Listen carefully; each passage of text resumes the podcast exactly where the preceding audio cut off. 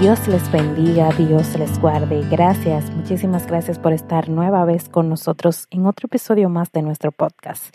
Y estamos en mayo y mayo es el mes de las madres y hemos querido hacer estos episodios referente a las madres. Y en este primer episodio dedicado a las mamás, a las mamacitas, pues vamos a hablar de madres de la Biblia. Madres de la Biblia. Tengo algunas madres que hicieron cosas extraordinarias por sus hijos o en el trayecto de, de, ser madres que la Biblia relata y quiero compartir con ustedes estas enseñanzas que nos dejan estas mujeres con respecto a la maternidad. Y bueno, pues aquí podamos aprender eh, más cosas buenas y memorables de ser madres. Y los que no son, eh, los que no son madres, pues puedan en apreciar, ¿verdad?, la labor de cada una de las madres y cuando les toque, pues tengan estas mujeres frescas en su memoria para tomar su ejemplo de estas enseñanzas, ¿verdad? Pues voy a empezar con Jocabet. Bueno, yo sé que ustedes saben que eh, el hijo de Jocabet es muy famoso en la Biblia por todas las cosas que él hizo y el plan que Dios tenía para con él. Pero el plan que tuvo Jocabet para salvar a su hijo es una enseñanza que tenemos que recordar. Vamos a resumir un poquito la historia. Ustedes saben que en el antiguo Egipto el rey, según relata la Biblia, eh, quería impedir que el pueblo de Israel creciera o se hiciera más fuerte o más numeroso. Y lo que pidió fue que cuando las hebreas estuvieran de parto, si alumbraban a un niño, pues tenían que matarlo. Y si era una niña, pues podían dejarla vivir. Entonces Jocabet Em, dio a luz un hijo y lo escondió durante tres meses. Eh, luego ella armó todo un plan para que su hija dejara al bebé en el río Nilo, en la orilla del río Nilo, en una canasta, para que así la hija del faraón lo recogiera. Y justamente esa misma hija fue la que le sugirió a la hija del faraón que le dejara el bebé para que lo criara o lo amamantara eh, su propia madre. Pero obviamente ellos no sabían que era em, esta mujer, era su madre. Entonces, de quien estamos hablando es de Moisés. Yo sé que ustedes conocen todas las hazañas que Moisés hizo para liberar al pueblo de Israel y todo el plan que Dios tenía para con él, pero el plan de, de Moisés fue mucho antes de su, de su nacimiento. Y Dios le dio sabiduría a su madre Jocabet para que él permaneciera con vida.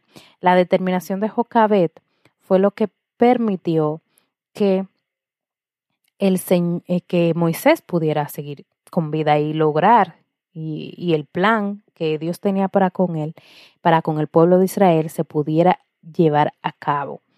Esto nos enseña que esta mujer, la enseñanza que me deja es que Dios nos capacita para nosotras poder ser la madre que con el propósito.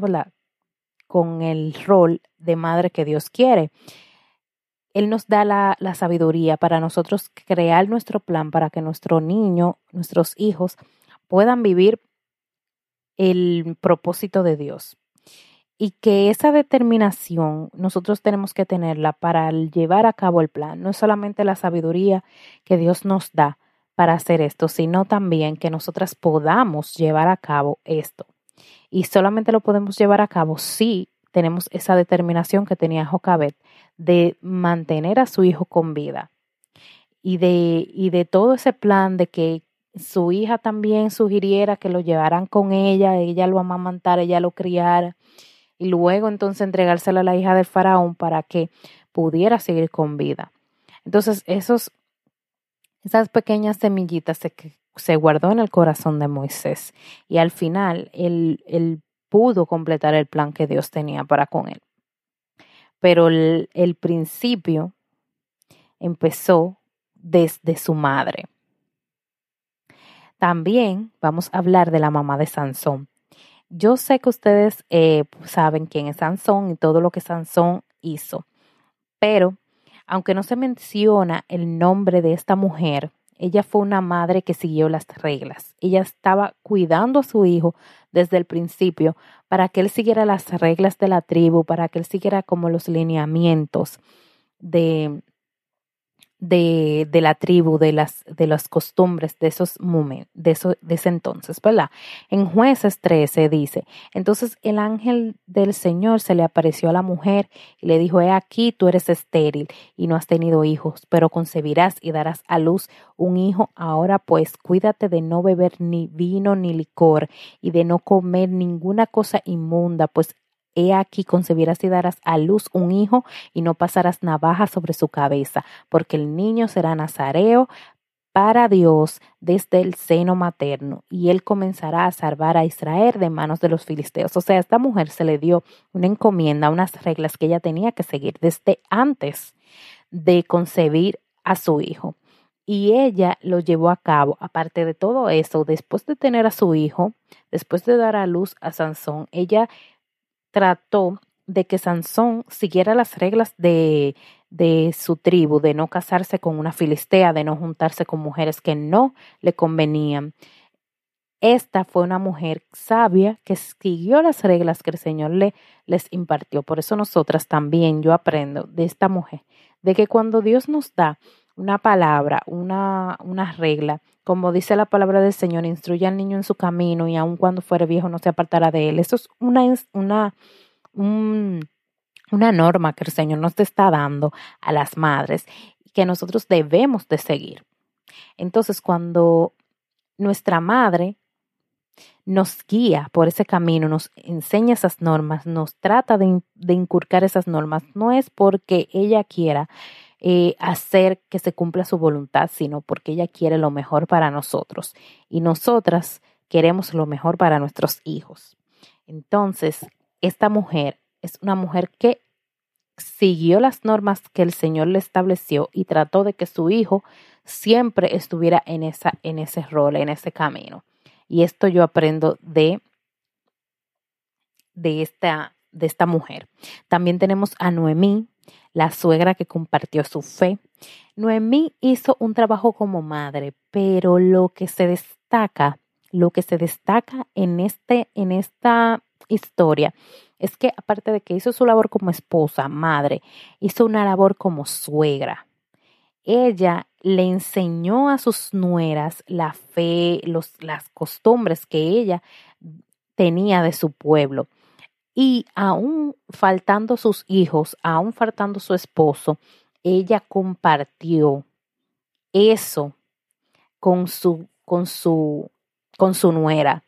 Y yo entiendo que esta, que esta historia, aunque se, se torne en base a Ruth, ella fue inteligente como suegra y trató de que Ruth siguiera el camino que, que mejor les iba a convenir a ambas, porque después que murieron sus hijos, su esposo. Aunque una nuera se fue a donde su familia porque ella le indicó así, Ruth se quedó con ella, pero en el trayecto que ellas caminaron juntas, Noemí la guió como si fuera una madre para que ella pudiera tener un futuro provechoso. Y es tanto así que Ruth está dentro de la genealogía de Jesús.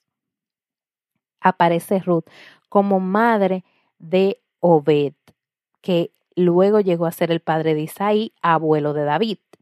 Todo eso fue eh, parte de la, de la guianza, porque Noemí le dijo, ve a tal sitio, lo hacía a tal hora, tal persona, tal así. O sea, la guió como una madre para que ella tuviera un futuro provechoso.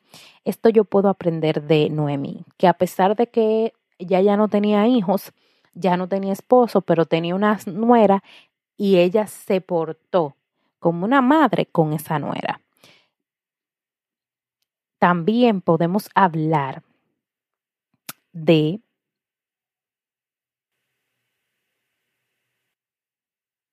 Ana, la madre que guardó su promesa.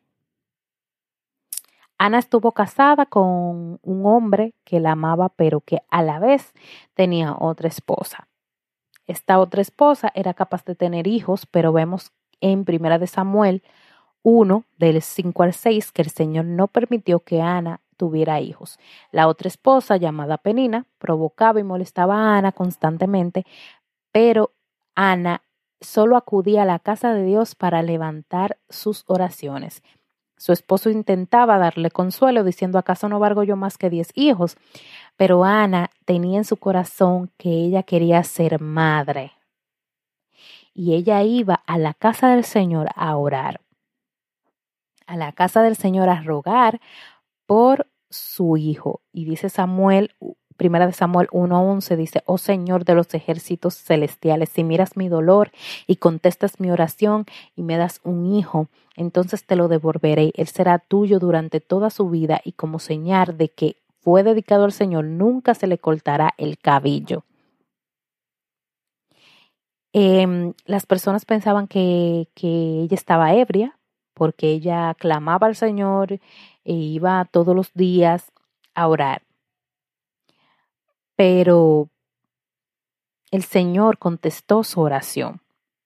El Señor contestó la oración de Ana y ella fue y se alegró y cumplió la promesa que, que, le dijo al, que le dio al Señor. O sea, Samuel vivió una vida dedicada a Dios y él fue, según lo que vemos en la Biblia, Samuel fue el que, el que ungió la, los dos primeros reyes de Israel, Saúl y David. Pero esta mujer fue a la fuente de que le iba a dar lo que ella deseaba, que era el Señor Jesús. Ella fue a orar, ella fue y clamó a quien le podía dar a su hijo.